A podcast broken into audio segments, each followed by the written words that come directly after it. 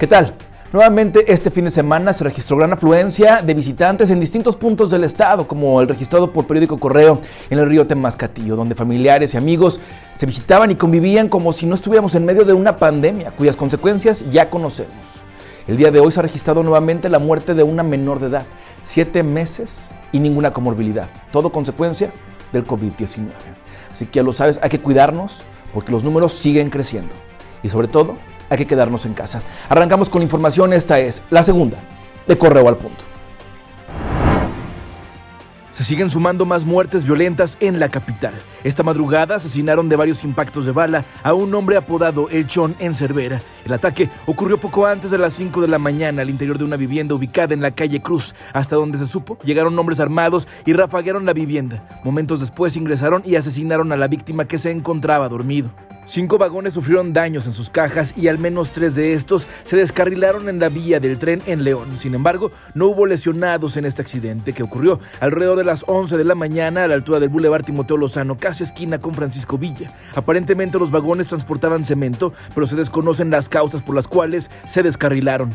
Tras casi dos meses de espera, el próximo sábado primero de agosto podría llegar a la capital el cuerpo sin vida del migrante Víctor Vázquez Chía, quien murió el pasado 9 de junio en Carolina del Norte, Estados Unidos. Así lo informó su esposa Irene, quien explicó que la Embajada de México en Carolina del Norte les ha informado que ya tienen completo todos los documentos que necesitan para hacer la repatriación. La Secretaría de Salud dio a conocer el número de casos positivos de COVID-19 en la entidad al corte del día de hoy. Suman ya 20.271, con los 431 esta jornada.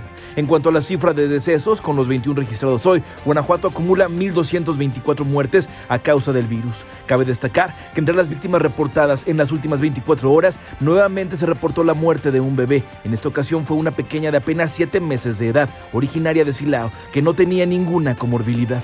El director general de la Organización Mundial de la Salud anunció que durante esta semana convocará al comité de emergencia del organismo para discutir la situación del planeta ante la pandemia por COVID-19, pues se ha registrado un repunte considerable de casos. Advirtió que aunque las economías deben reabrir, mientras las personas no cumplan con las medidas de prevención, la reactivación será difícil.